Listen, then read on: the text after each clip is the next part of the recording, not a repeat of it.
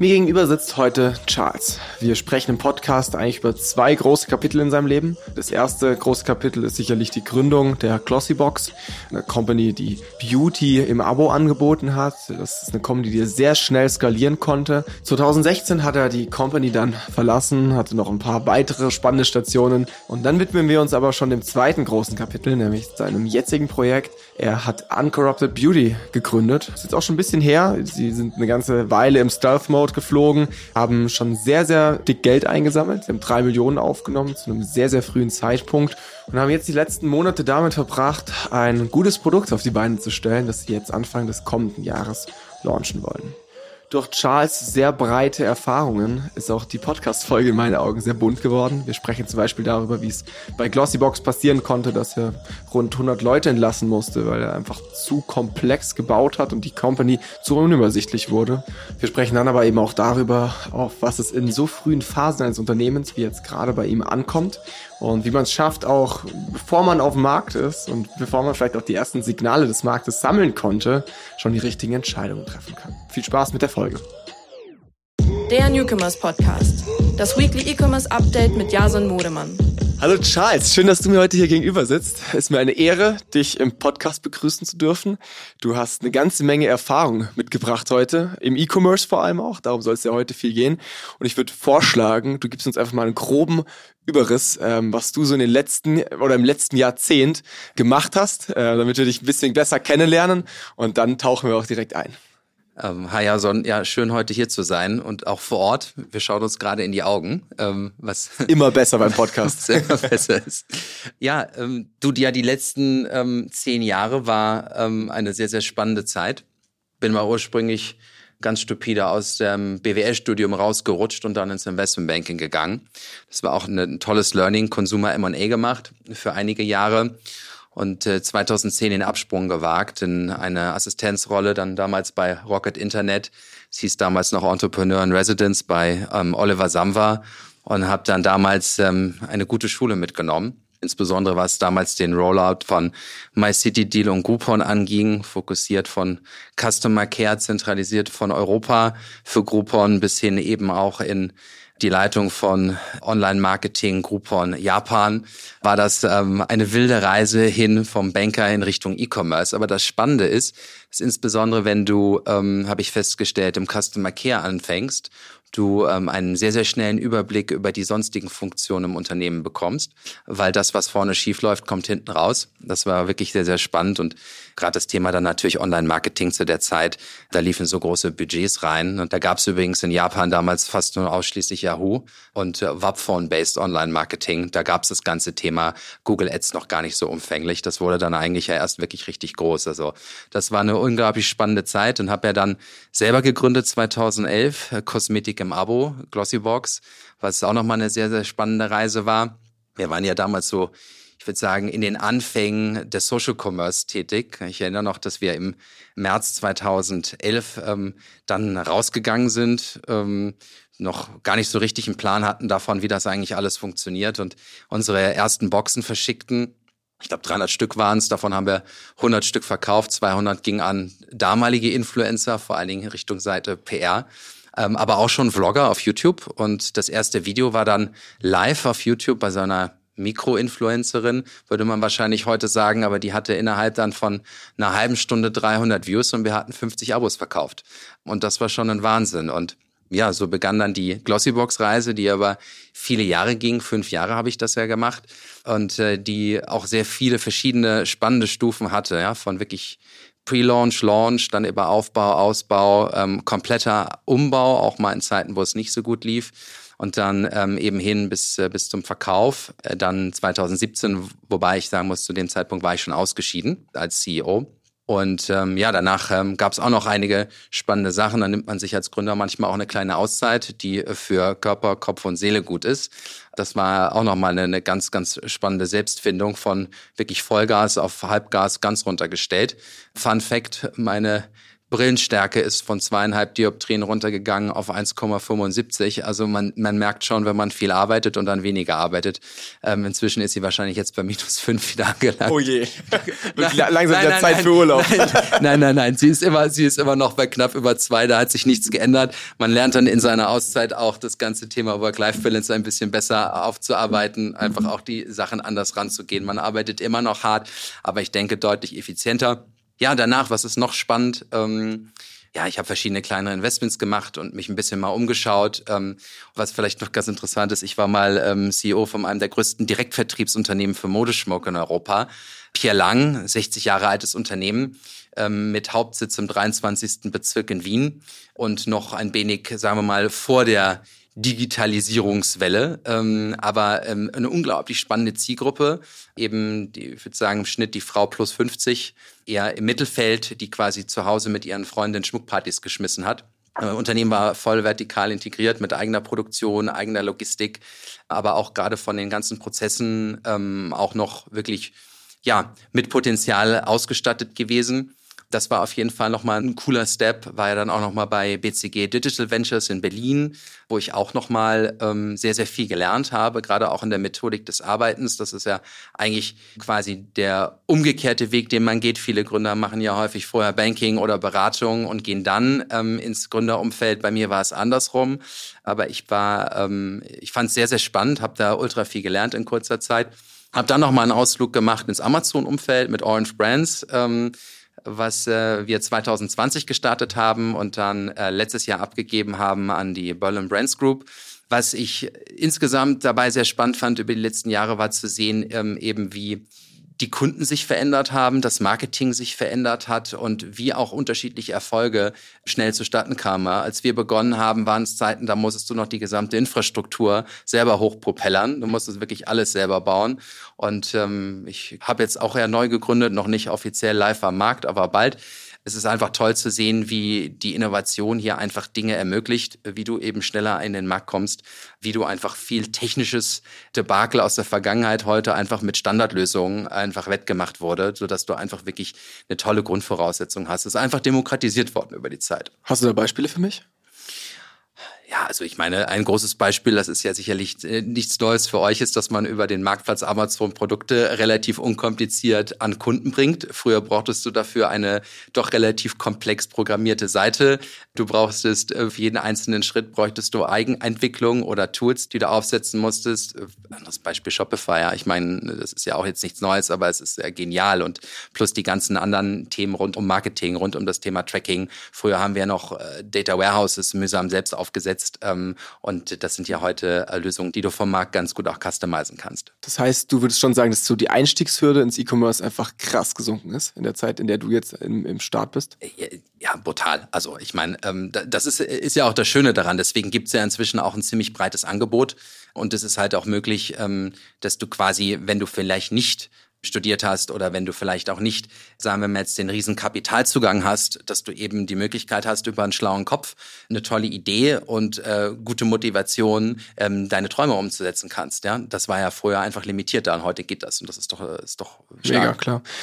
Ja, ich muss es erstmal schlucken, weil das natürlich äh, schon eine ganze Menge ist, die du da gesehen haben musst in den letzten Jahren. Ich glaube, du hast ziemlich alles irgendwie mal mitbekommen, äh, sei das jetzt irgendwie aus der Venture-Seite, irgendwie über Amazon, über eigene Marke und äh, Produkt irgendwie bauen. Das heißt, ich glaube, heute wird eine Folge, wo ich gar nicht so viel rede, sondern hin und wieder mal ein paar Fragen stelle, wo du aber einfach auch viel erzählst. Deswegen würde ich sagen, fangen wir vorne an. Ähm, Glossybox. Ich glaube, die meisten Hörer sollten es kennen. Vielleicht sagst du einfach nochmal in ein, zwei Sätzen, was genau da so das Produkt am Ende war oder eure Idee. Und dann würde ich sagen, ähm, steigst du einfach mal ein. Wir haben uns jetzt ja gerade im Vorfeld ganz kurz drüber ausgetauscht, was so in der Retrospektive wohl am spannendsten sein könnte für die Hörer heute. Und ähm, da haben wir dann schnell auch gemerkt, hey, die Zeiten gerade sind nicht ganz so einfach. Und eine ähnliche Zeit hast du damals auch hier bei dieser Gründung mitbekommen. Deswegen lass doch dann gerne mal ein bisschen darüber sprechen, was eben so eine Rezession oder eine, eine Krise damals äh, mit heute ähnlich hat und wie du dann auch eine erfolgreiche Umstrukturierung hinbekommen hast. Ähm, aber jetzt nochmal nach vorne gespult, was genau war denn Glossybox? Was habt ihr hier gemacht? Der Glossybox war und ist, ähm, ich habe jetzt in der Woche gerade auch noch mit dem Team telefoniert, wir sind also immer noch in Kontakt. Ähm, ist 2011 gegründet worden und wir sind im Prinzip eine monatliche äh, Wundertüte in Form einer rosa Box, ähm, deswegen auch Glossy Box, ähm, mit fünf verschiedenen Kosmetikprodukten, die man dann zu Hause äh, testen kann. Das Ganze kostete damals 15 Euro. Ich weiß nicht, ob die Preise leicht inzwischen angepasst worden sind. Und äh, Idee dahinter war, äh, dass die ähm, Kosmetikindustrie ähm, damals keinen Zugang hatte zu Kunden, keinen direkten, sondern immer relativ analog, entweder über den Retailer selber oder eben auch über Zeitschriftenhefte an den Kunden ging. Und wir eben zum ersten Mal es möglich gemacht haben, dass wir ähm, die Kunden direkt mit Produktproben und Reisegrößen halt bespielt haben. Und das Spannende daran war eben, dass ähm, man an die richtigen Kunden auch die richtigen Produkte spielen konnte und auch noch Feedback zurückgekriegt hatte. Das Ganze war sehr datenbasiert. Also wir hatten recht viel Daten sehr früh über unsere Endkunden, indem wir eben Beauty-Profile abgesammelt haben, teilweise über 70, 80 Prozent Ausfüllraten. Wir haben damals Bonuspunkte, Glossy Dots vergeben an den Rücklauf von Produktfeedbacks und konnten diese Daten dann auch an eben die Kosmetikfirmen zurückgeben, so dass man Launches vielleicht noch leicht angepasst hat oder Produkte besser entwickelt hat. Und es war eben prima Marketing-Tool begleitend eben hin zu Produktlaunches, zu gewissen, ähm, ja, zu gewissen Themen im Jahr. Das war und ist Glossybox. Wie ich sagte, es gibt es heute auch noch. Es, es läuft auch noch äh, sehr gut, auch wenn es vielleicht pressemedial jetzt nicht bei jedem sofort auf dem Schirm ist, aber es ist da noch existent. Zu dem zweiten Thema. Wir haben einmal, ähm, und ich höre das auch immer wieder, wenn ich jetzt mit Freunden oder auch ähm, ja, mit jüngeren Gründern spreche, die in den letzten drei bis fünf Jahren gegründet haben. Da ging ja viel im, im E-Commerce generell ähm, in eine Richtung und das ist nach oben. Und das ist sicherlich auch eine tolle Sache und das freut mich auch. Ähm, ich würde sagen, vor zehn Jahren ähm, ging es noch gar nicht so schnell ähm, bergauf, weil einfach die ganze äh, Nachfrageseite der Kunde oder die Kundin selber und so wie auch das Marketing ähm, und auch die Gelder der Investoren ja gar nicht so locker saßen. Das ist auch übrigens mal verglichen, ja, welche Summen da inzwischen heute oder zumindest 2020, 2021 investiert worden sind. Dieses Jahr vielleicht ein bisschen weniger, aber das ist ja, also die Entwicklung ist einfach brutal. Ähm, was wir damals hatten, wir waren eben in Deutschland in so einem fensterlosen Raum ähm, ganz zurückhaltend äh, Saarbrücker Straße gestartet und hatten dann relativ schnell das Glück, dass das äh, großes Momentum hatte. Also wir haben damals erster Monat 2000 Boxen dann verkauft, dann vier, dann acht, dann 16.000. Also es ging wirklich relativ schnell hoch. Und dann haben wir äh, relativ schnell auch größere Investmentgelder eingesammelt und waren dann so gehypt, dass wir gesagt haben, wir internationalisieren ratzfatz und hatten dann innerhalb von anderthalb, knapp zwei Jahren 23 Märkte lanciert. Wir hatten über 300 Mitarbeiter auf 23 Märkte. Und wir waren ehrlich gesagt von unserer Strategiestrukturen und Systeme und von der Denke auch als äh, Gründer waren wir noch gar nicht Manager und auch im Markt drumherum. Die Erfahrung fehlte einfach zu wissen, wie man so eine Firma so schnell skaliert und dann auch noch operativ am Leben erhält und so, dass es grundsätzlich weiterläuft. Und am Anfang ist die, ist es immer schön, wenn das Geld da ist und die, und dann geht die Party auch ab und dann freuen sich auch alle. Klar hatten wir auch einen, ich würde sagen, immer noch einen guten Bezug zum Geld, was heute sicherlich sehr, sehr viele auch noch haben. Ja, aber es war halt einfach generell, man hat aufs Geld geachtet, man hat aber auch Opportunitäten mitgenommen und ist dann eben schnell gewachsen. Und aus dieser, aus diesem schnellen Wachstum und auch aus diesem Try and Error, und das ist ja auch legitim, kam sehr viel Gutes bei rum. Wir haben zum Beispiel festgestellt, dass Schweden eins unserer größten Länder wurde. Ratzfatz, wir haben in Schweden dann über 50.000 Abos im Monat verkauft, wenn man sich das Land vorstellt ähm, und dann teilweise Fotos bekommen hat, ähm, gerade zu Weihnachten aus den Post Offices, dann waren die vollgepflastert mit Glossyboxen. Aber es war halt auch für die Struktur eine unfassbare Belastung von der Komplexität, also das Thema Komplexitätskosten und gleichzeitig vor allen Dingen auch Opportunitätskosten, die damit entstehen sodass quasi Märkte teilweise nicht gut funktioniert haben. Ja, also damals Beispiel Italien oder auch Spanien war zu langsam. Polen blieb zu klein, Japan machte dann große Probleme. Das war dann plötzlich sehr, sehr schnell ein großes Sammelsurium an Herausforderungen, wo du wusstest, hey, einige Märkte laufen super und du hast da ein tolles Modell, das ist auch profitabel und äh, da geht's richtig ab, aber du hast halt andere Trouble Spots und musst da halt eben dein Geld, deine Zeit ähm, draufrichten und ähm, hast eine hohe Komplexität. Und dann haben wir halt Ende 2013 uns ähm, nach sehr, sehr langer Überlegung dazu entschlossen, dass wir eben zwölf Märkte schließen, dass wir ähm, ja deutlich über 100 Mitarbeiter, ich weiß nicht mehr genau, ich meine es war 150, rausgenommen haben, auch aufgrund der Schließung. Wir haben halt Teil liquidiert, wir haben Teil verkauft. Ich glaube, es war eine Insolvenz vorbei äh, dabei, eine lokale. Ansonsten haben wir probiert, da uns noch äh, rauszuziehen. Und das war ähm, eine, eine unglaublich brutale Zeit, weil Du musstest eben in dieser Zeit eine Organisation aufrechterhalten. Du musstest die Motivation halten, ähm, weil du wusstest irgendwie, der Glaube ans Bestandsmodell ist da. Das tut jetzt aber mega weh. Aber das musst du den Leuten ja auch vermitteln. Und ähm, ich kann mir vorstellen, dass viele Gründer und Gründerinnen ähm, in den letzten sechs bis zwölf Monaten vielleicht äh, makrobedingt Erfahrungen gemacht haben, die auch mal weggehen von der Big Party hin zu, okay, stopp, vielleicht laufen die Dinge nicht mehr so gut oder was passiert denn eigentlich, wenn mein Geld jetzt wegläuft? Ähm, und ähm, ich glaube, da gibt es dann vielleicht schon einige Parallelen.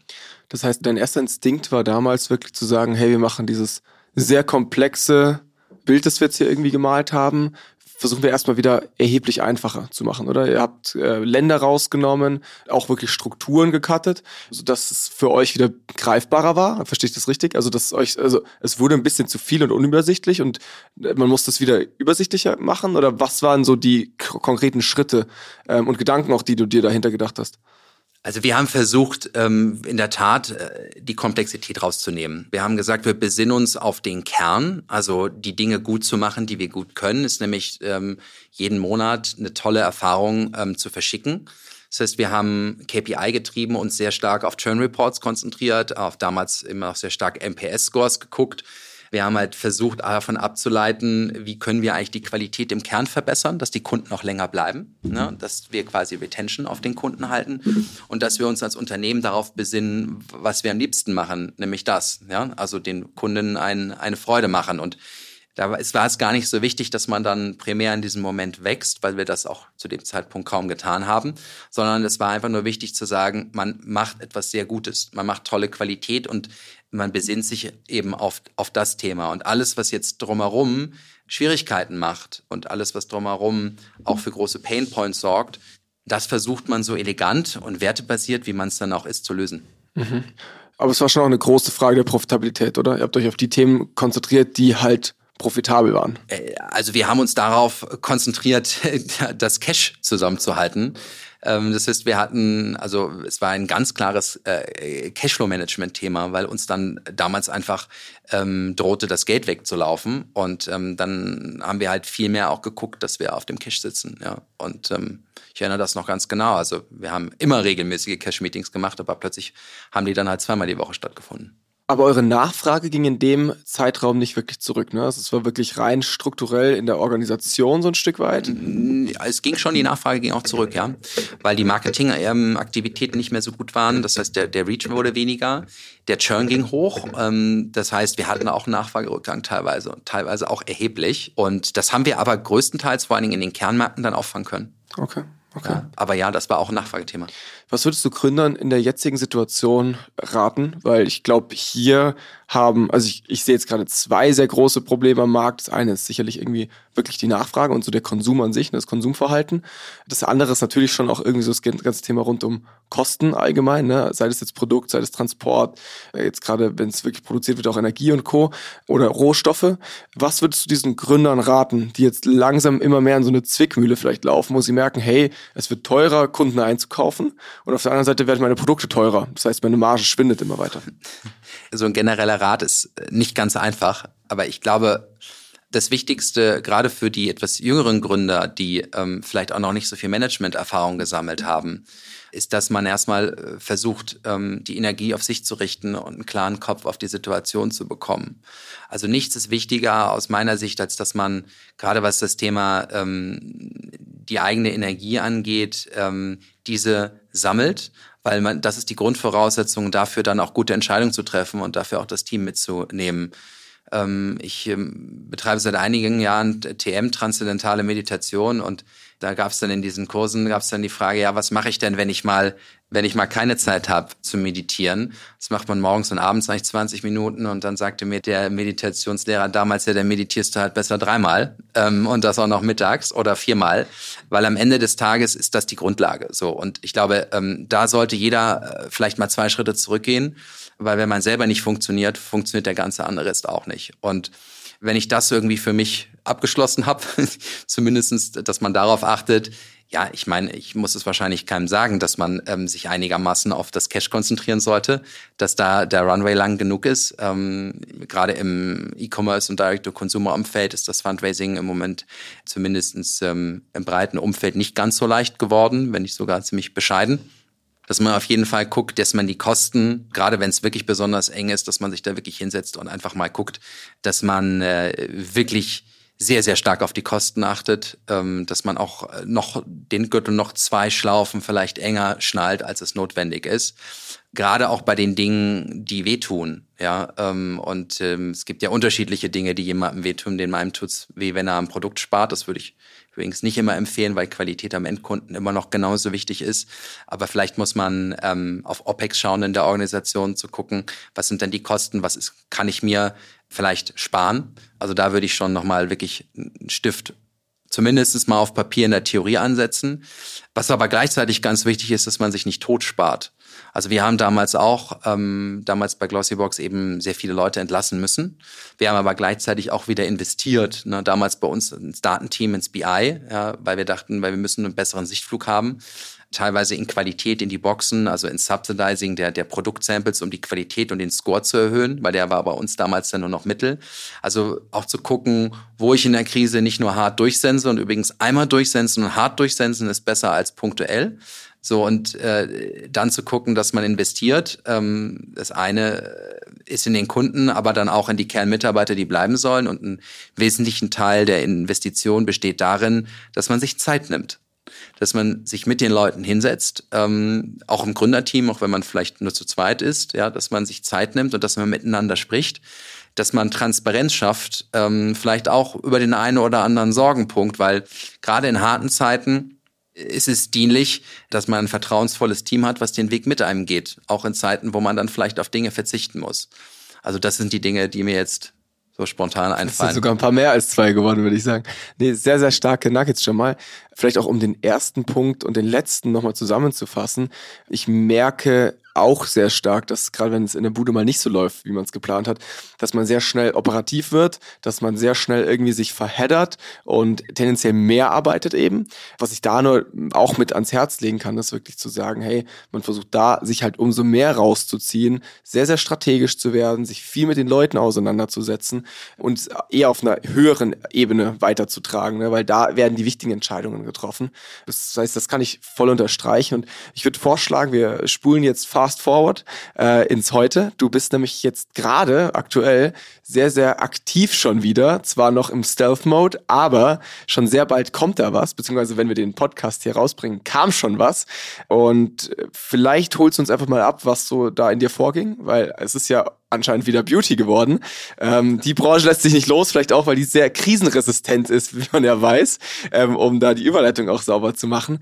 Genau, was hat's mit deinem neuesten Projekt auf sich und was dürfen wir da in den kommenden Wochen erwarten? Ja, in der Tat. Also ich habe mich an das Gründen wieder rangewagt und habe seit letztem Jahr sehr viel Zeit darauf verbracht, was es im Konsumersegment noch nicht gibt. Und ähm, ich habe ja nun die letzten Jahre auch das eine oder andere in Beauty gesehen, mitgemacht und ähm, deswegen, es lässt mich nicht ganz los. Und ähm, ja, wir haben uns überlegt, dass die Kundin heute im Beauty-Segment sehr viel gebildeter ist als noch vor ein paar Jahren ähm, hat sehr guten Zugang auch schon zu prima Produkten im Markt.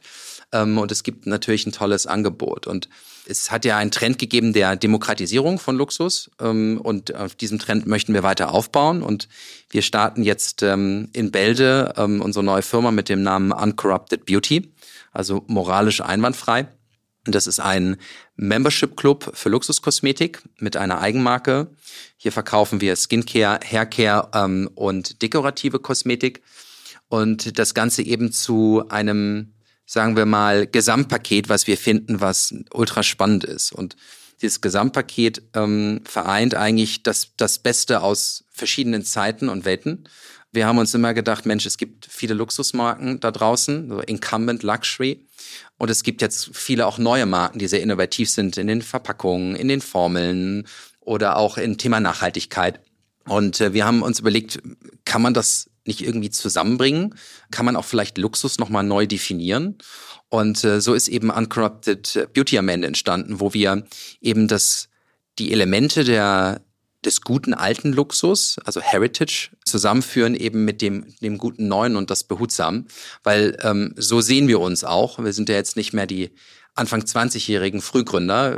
Wir haben so ein bisschen das, das Alte noch mitbekommen, aber fühlen uns auch vom Mindset offen genug, das Neue irgendwie mitzunehmen, ins Produkt aufzunehmen. Und so findest du bei Uncorrupted Beauty immer Elemente der Vergangenheit, ähm, so ein bisschen Luxus ausgemacht haben, schöne Verpackungen, haptisch schwer, mit performanten Formeln, die auch einen Wumms haben in deinem Gesicht. Trotzdem ist die Formulierung sehr, sehr innovativ und neu das Ganze so nachhaltig wie es geht. Also wir haben versucht, da zu reduzieren, wo es geht. Wir haben verzichtet auf, ja, auf gewisse Luxus-Extra-Ingredients. Das seht ihr dann, wenn es rauskommt, dass wir nicht zu viel rumspielen, aber dass du das Gefühl am Ende noch hast, dass es das richtig Schönes auch ist in der Verpackung. Und ähm, der eigentliche Aspekt, ähm, der äh, aus unserer Sicht sehr, sehr spannend ist, ist der Preispunkt. Also wir haben ja gesehen, dass in den letzten Jahren viel D2C auch in den Markt gegangen ist, auch im, im Beauty-Umfeld wenn ich jetzt mal so einen, so einen Schnitt bilde, dann äh, kostet bei uns eine ähm, Hydration 50 ml ähm, Tagescreme um die 14, 15 Euro, die aber ähm, ja um die 6 Euro produziert wird. Also unser Markup ist irgendwo im Schnitt zwischen so um die zwei, zweieinhalb.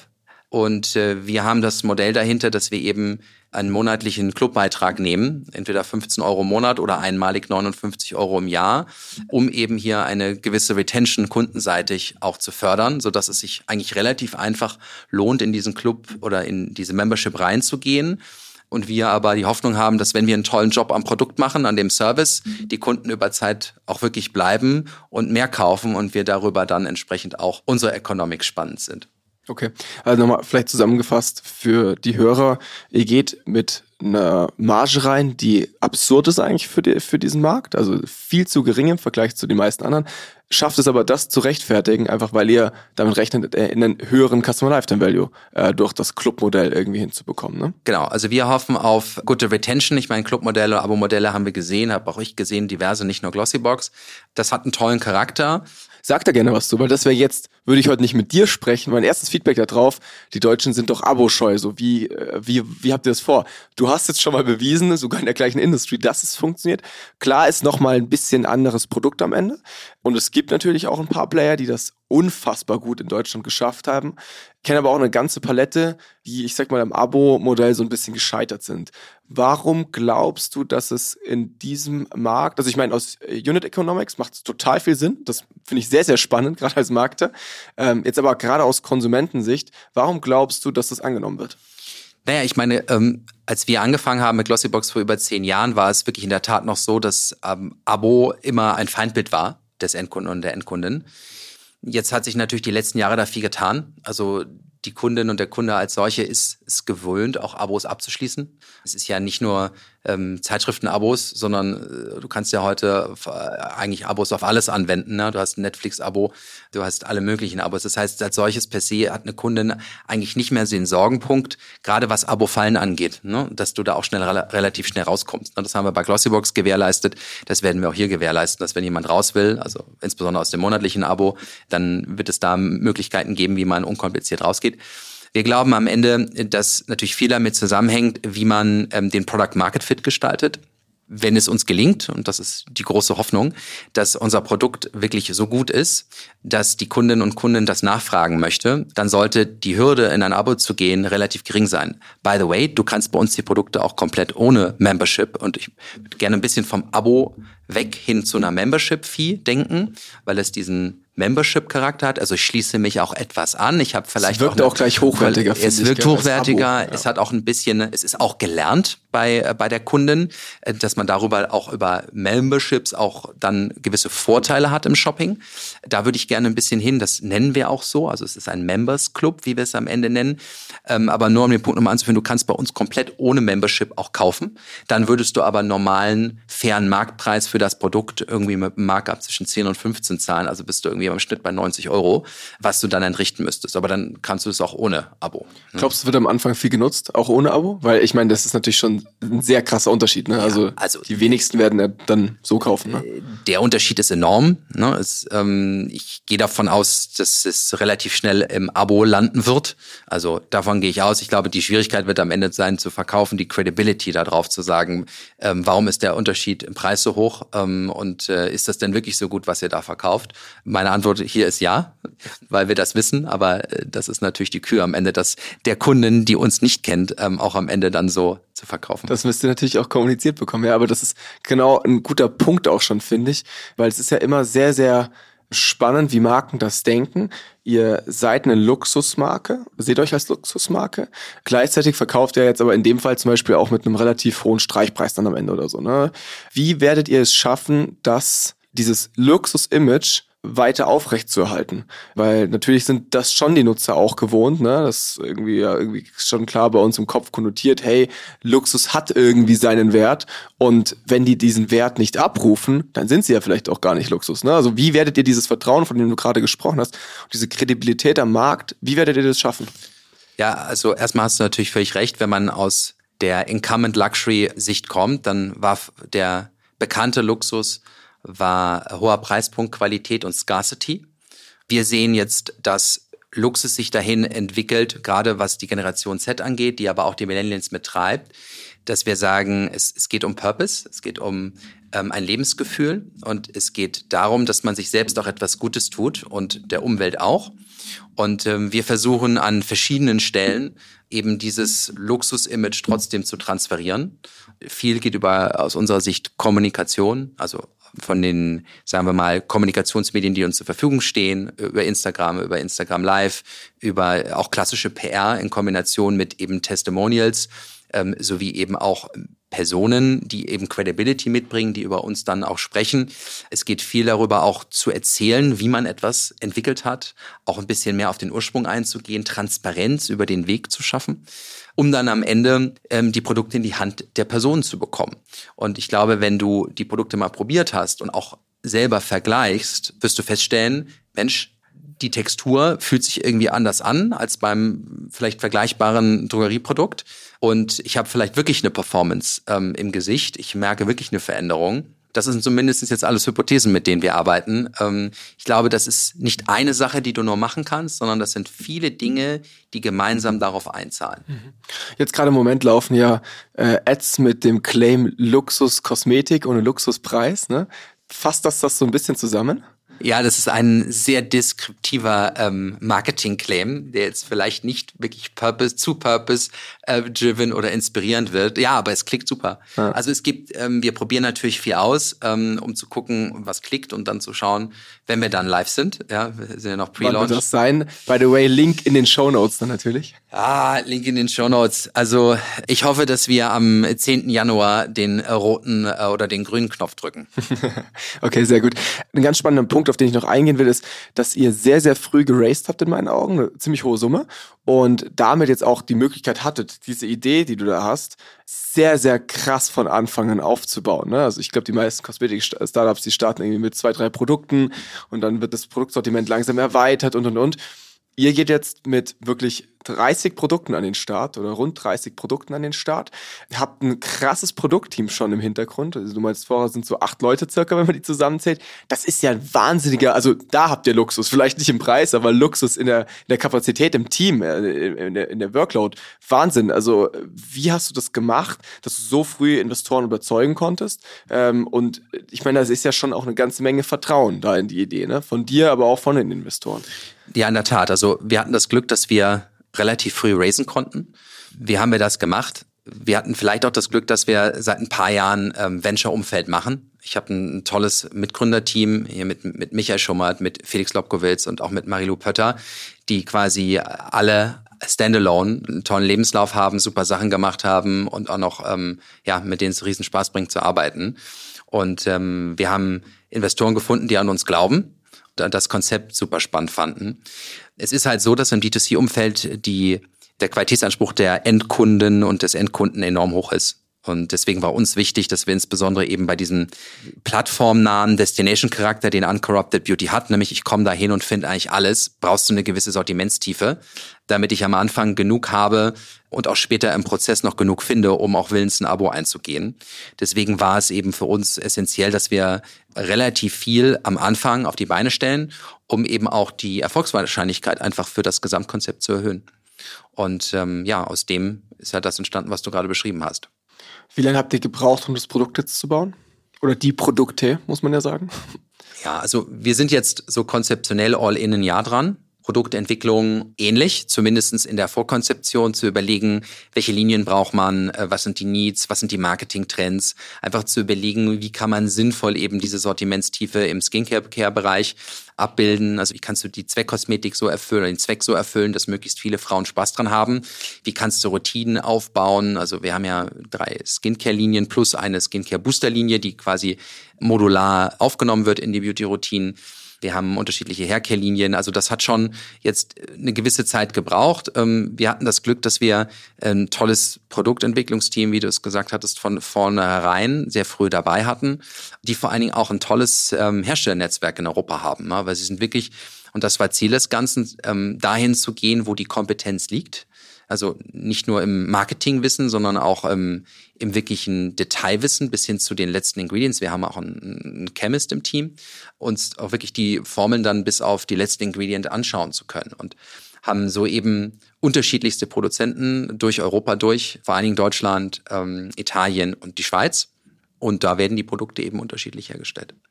Gibt es schon Themen, wo du sagst, jetzt in dieser Zeit, wo er so den wichtigen Grundstein auch für Uncorrupted Beauty legt, gibt es schon Themen, wo du sagst, die hätte ich im Nachgang eigentlich anders gemacht? Also vielleicht schon die ersten so, in Anführungszeichen, Fehler, die ihr euch eingestehen müsst? Jetzt gerade auch den Hörern irgendwie in dieser frühen Phase Tipps mit auf den Weg geben könnt? Ich glaube, das eigentlich spannend ist, auch wenn man ein paar Mal gegründet hat, du fängst immer bei Null an. Also du hast keine Struktur, also du hast, du musst die Legal, von der Legal Entity bis zum Büro, bis zu deiner ersten E-Mail musst du alles aufsetzen. Das heißt, wir machen genauso wie alle anderen unsere Anfängerfehler und haben sicherlich das eine oder andere, sagen wir mal, die eine oder andere Zeit verwendet. Ich glaube dennoch, dass ich sagen kann, so richtige Kapitalfehler, glaube ich, haben wir Zumindestens sage ich das jetzt. Wir sind noch nicht live. Genau, let's ja? see, wenn wir live ja? sind. Ja, let's see, wenn wir live sind. Deswegen ähm, lehne ich mich mal jetzt nicht so weit aus dem Fenster. Nein, also ich glaube, wir haben schon ein paar Sachen beachtet, die wir in den letzten Gründungen, die wir in der Vergangenheit gemacht, falsch gemacht Beispiel? haben dass wir uns konkret überlegt haben, was sind die Kernmitarbeiter, dass wir uns überlegt haben, was ist, also das sind ja multidisziplinäre Workstreams. Das ist ja, und ich glaube, das ist, wenn man das mal, und das muss ich sagen, habe ich bei BCG gelernt, ähm, das war mit das Spannendste, ähm, dass dort in Projektteams gearbeitet wird. Also du hast wenig Zeit, musst die maximale Qualität aus deinem Team rausholen und hast ja nicht wie im Unternehmen, wenn es später größer ist, Abteilung mit Abteilungsleitern und dann äh, vom CTO über CMO und Co., sondern du hast dann die Leute, die du hast und ähm, uns war immer sehr wichtig zu überlegen, was hat Fokus und da stumpf drauf. Also bei uns der größte Vorlauf hat Produktentwicklung. Ja, einfach aufgrund der Supply Chain Ketten, der ganzen Planung. Das heißt, wir haben vollen Fokus auf die Produktentwicklung gelegt. So, wo wir aber wussten, okay, Mensch, das ganze Thema Tech ist zwar auch wichtig, aber heute gibt's viel Tech at Hand. Da haben wir jetzt auch, also ganz normal auf Shopify das können wir vielleicht zu ein bisschen späteren Zeitpunkt anfangen. Auch wie wir modular das Team eingestellt haben, zu sagen, okay, wie läuft das nachher hoch, damit wir auch Cashflow-seitig nicht so sehr irgendwann in eine Bedrohung laufen. Deswegen wir bauen das entsprechend der Workstreams langsam nacheinander auf. Weil du kommst natürlich irgendwann an den Punkt, wo die Komplexität auch zunimmt und dann kannst du dich nicht mehr so konzentrieren. Und du musst halt als Gründer, und das war, glaube ich, auch nochmal als Learning, vielleicht das ist, muss ich sagen, vielleicht ist das etwas, was ich noch hätte besser machen können oder retroperspektivisch du musst als Gründer einige Sachen einfach selber machen. Das sagt man so einfach und das tut man gefühlt auch, aber gerade wenn man dann auch schon ein paar Sachen gemacht hat und in Managementrollen war, da bist du es halt auch gewohnt, dass dir teilweise Sachen abgenommen werden. Und da nochmal reinzugehen, die Arme hochzukrempeln und wirklich das Marketing-Claim bis zum Schluss schreiben oder die Bilder bis zum Schluss aussuchen, gerade auch in der Themen Branding, Kommunikation, das muss halt aus einer Hand kommen damit es aus unserer Sicht auch bei der Endkundin und dem Endkunden ankommt. Okay. Und sicherlich tausend andere Sachen, die mir jetzt alle anderen Leute nee, aus meinem Team und meinem Mitgründerkreis genau. sagen würden. Charles, Schreibt Charles, Idiot, du hast da tausend deine Fehler hast du jetzt vergessen. Nee, aber ja, Nee, klingt doch gut. Also macht doch absolut Sinn. Aber wie du schon gesagt hast, ich glaube, solche Learnings generiert man dann vor allem, wenn man live ist und halt auch die ersten Feedbacks bekommt. Deswegen, Charles, ich würde vorschlagen, ähm, für heute lassen wir es gut sein. Aber vielleicht setzen wir uns ja echt einfach in einem halben Jahr mal zusammen und schauen uns mal an, was dann so passiert ist nach dem Go Live. Ähm, und gucken uns mal an, ob, ob das alles so standgehalten habt, wie ihr euch das jetzt eben ähm, konzipiert habt. Ich kann schon mal sagen, so von außen, und ich habe jetzt auch schon mal so ein paar Insights mitbekommen, Sieht super spannend aus. Ich kann das jedem Hörer mal nur ans Herz legen, sich das anzugucken. Ich glaube, äh, was da aus dem Team jetzt produziert wird, hat echt Hand und Fuß und ich bin gespannt, wo wir eben in einem halben Jahr damit stehen. Ja, ich gleichermaßen. und dann werde ich dir eine der Geschichten, wie es gelaufen ist, präsentieren. Also, let's see. Ja, fingers crossed. Ähm, wir sind super motiviert, haben riesen Spaß, aber können halt auch nur jeden Tag das tun, was wir tun können und mit Hypothesen arbeiten und äh, freuen uns auf das, was kommt. Ja, Charles, vielen, vielen Dank dir heute für deine Insights und dann vielleicht bis zum nächsten Mal. Ja, so, danke dir auch. Ciao, ciao. Der Newcomers Podcast. Das Weekly E-Commerce Update mit Jason Modemann. Jeden Mittwoch. Überall, wo es Podcasts gibt.